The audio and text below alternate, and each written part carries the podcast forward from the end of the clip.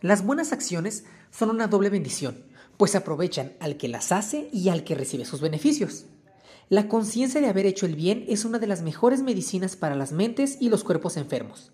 Cuando el espíritu goza de libertad y dicha por el sentimiento del deber cumplido y por haber proporcionado felicidad a otros, la influencia alegre y reconstituyente que de ello resulta infunde vida nueva al ser entero. Deberíamos todos como desvalidos humanos procurar manifestar simpatía en lugar de buscarla siempre. Deberíamos echar sobre el compasivo Salvador la carga de nuestra propia flaqueza, tristeza y dolor.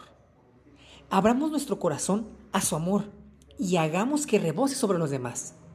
Recordemos que todos tienen que arrostrar duras pruebas y resistir rudas tentaciones, y que algo podemos hacer para aliviar esas cargas. Deberíamos expresar nuestra gratitud por las bendiciones de que gozamos y demostrar el aprecio que se merecen las atenciones de las cuales somos objeto.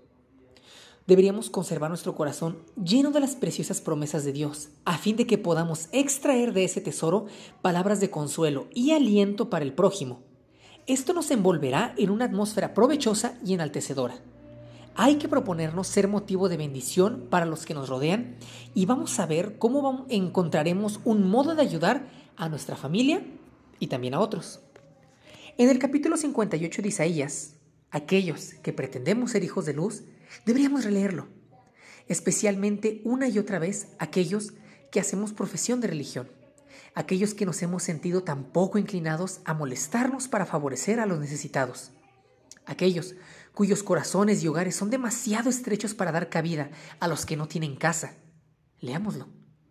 Aquellos que pueden ver a los huérfanos y a las viudas oprimidos por la mano de hierro de la pobreza y humillados por los mundanos de duro corazón.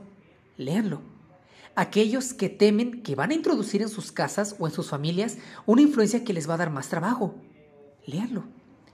Los, nuestros temores o los temores que generalmente ocurren pueden ser infundados y nos puede alcanzar una bendición que conoceremos y experimentaremos cada día. Pero si así no fuera, si realmente se requiriera un trabajo extra, podemos invocar al que prometió. Entonces nacerá tu luz como el alba y tu salud se dejará ver pronto. Aquí el profeta se dirige a observadores de la ley de Dios, no a incrédulos, sino a aquellos a quienes hacen gran alarde de piedad. Nuestras almas deben ensancharse. Entonces y solo entonces Dios las hará semejantes a huertas de riego cuyas aguas nunca faltan. La obra de beneficencia, ordenada en el capítulo en el capítulo de Isaías, es la que Dios requiere que su pueblo haga en este tiempo. Es una obra señalada por él, no nos dejen dudas en cuanto al lugar donde se aplica el mensaje y al tiempo de su cumplimiento. Y cuanto más nos acercamos al fin, tanto más urgente se vuelve esta obra. Todos los que amen a Dios demostrarán que llevan su sello observando sus mandamientos. Son los restauradores de la senda en que se ha de andar. Este es el ministerio que el pueblo de Dios debe de realizar en este tiempo. Y esto, debidamente cumplido, impartirá abundantes bendiciones a todo el mundo.